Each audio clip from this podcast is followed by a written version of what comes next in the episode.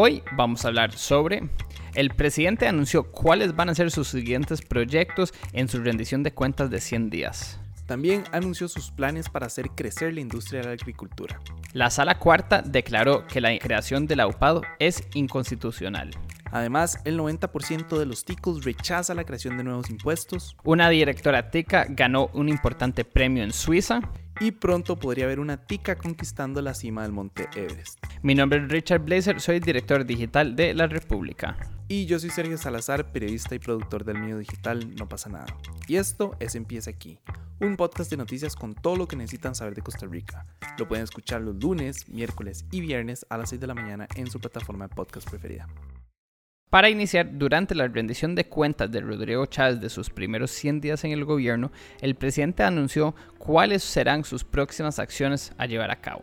Entre ellas están comercializar redes 5G a partir del 2023, legalización de marihuana recreativa, poner a funcionar un tren de pasajeros entre Alajuela y Punta Arenas, poner a funcionar un tren eléctrico de carga en Limón, vender el BIXA, vender el BCR, además de un 49% de las acciones del INS. Sumado a eso, se le dará a conocer las pensiones de lujo a la Corte Interamericana de Derechos Humanos y someter el FES a evaluación y eliminar 23 instituciones públicas. serio, fue un llamado de atención sumamente alto a varios sectores públicos y también a la población en general. Eso de legalizar la manera recreativa no creo que mucha gente se lo vino venir. Eh, además de temas de encofer, de vender bancos, la verdad fue como una bomba que él soltó. ¿Cuánto en verdad va a pasar dentro de los próximos cuatro años menos 100 días, la verdad, bueno, tendremos que ver, pero tengo mis dudas si en verdad todo eso va a pasar. ¿Usted qué, usted qué piensa? Sí, verdad, a veces la gente es un poco ambiciosa con sus planes y propone muchas cosas.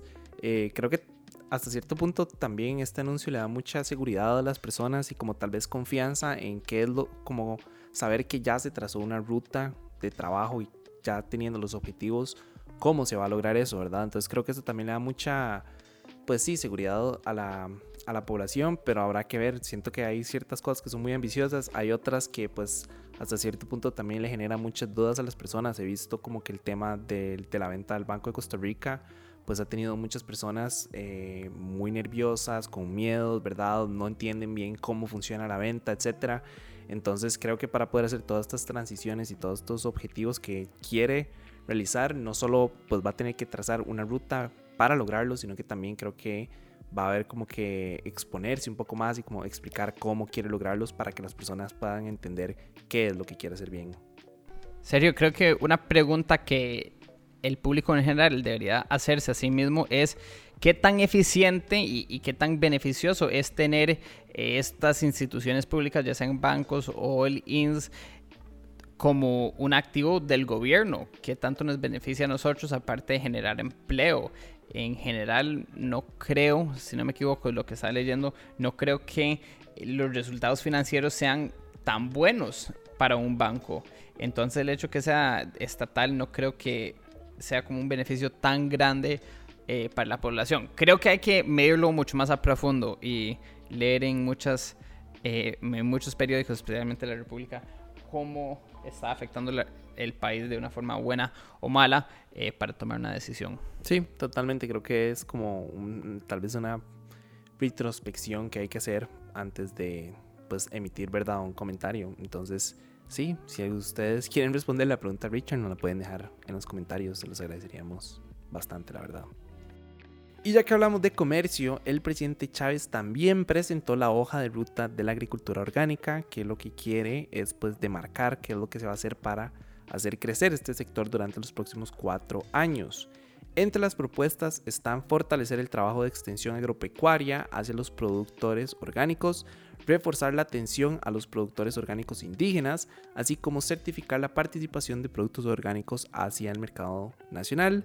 Además, se quiere reforzar la investigación en la producción orgánica y tal vez lo que yo considero que es uno de los elementos más novedosos es pues crear un sello nacional para los productos orgánicos certificados.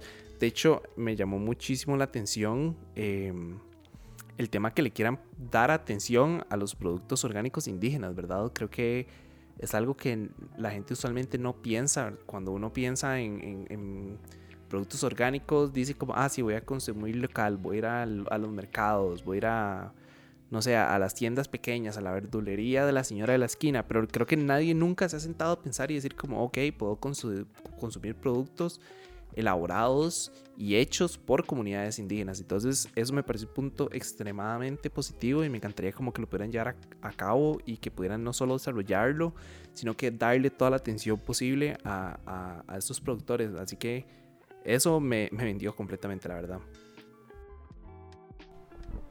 Claro, no, sería genial poder contar con una categoría de ese producto. Como usted menciona, eh, aparentemente el año pasado se exportaron cerca de 22 millones de kilos de productos orgánicos a Europa, que probablemente no es nada comparado a una producción bananera. Pero considerando que es orgánico y más allá de eso, creo que poder crear esas etiquetas nichos podrían tener mucho éxito, no solo en el país, pero también en todo el mundo. Y además de eso, como una persona que en teoría está consumiendo productos orgánicos, la verdad yo no tengo la más mínima idea. Eh, a mí me aseguran que el producto es orgánico, pero si hubiera como un proceso más claro de, y, y transparente sobre si en verdad mi producto que estoy comprando y pagando un premium por eso es orgánico, me parece súper bienvenido. Sí, totalmente. En otros temas, la Sala Constitucional declaró que la creación de la UPAD, la Unidad Presidencial de Análisis de Datos que fundó Carlos Alvarado, es inconstitucional. El tribunal resolvió que el decreto infringió el derecho a la autodeterminación informativa y el principio de reserva legal en materia de regulación de derechos fundamentales. Además, excedió la potestad reglamentaria en lo que se refiere al otorgamiento de potestad de imperio a dicho órgano. En pocas palabras, quebranta el derecho a la autodeterminación informativa, el principio de reserva de ley y contiene un exceso de la potestad reglamentaria. Bueno, eso le corresponde más que todo a Carlos Alvarado, si no me equivoco, él ya está enfrentando eh, bastantes críticas y posiblemente investigaciones en su contra sobre este mismo tema. No sé cuál es el estatus actual de eso y si algún día irán a juicio, pero 100% es algo para tener en mente si la sala cuarta está diciendo que la UPAD fue inconstitucional. Sí, recuerdo cuando explotó como todo este tema, la UPAD fue, fue brutal, ¿verdad? La cantidad de de, cuestionamientos que se hicieron, todas las noticias están hablando del tema, la misma asamblea pues generó esta comisión para investigar y que al final lograron, bueno, en este en el caso específico fue el, el, diputado de José María Villalta, del Frente Amplio, el que logró que el presidente admitiera que él había firmado el decreto sin haberlo leído, entonces creo que ha sido un tema muy controversial. Em, pero sí, habrá que ver qué sucede, habrá que ver si se toma la decisión de abrir ya un proceso judicial en contra, un juicio, etcétera. Eh, entonces nos vamos a mantener al tanto. En noticias parecidas, según un estudio realizado por el Centro de Investigación en Administración y Economía del Tecnológico de Costa Rica, el 90% de los ticos están en contra de la creación de nuevos impuestos y más bien, por el contrario, creen que la mejor forma de salir de la actual crisis fiscal es mejorando la recaudación de los impuestos que ya existen.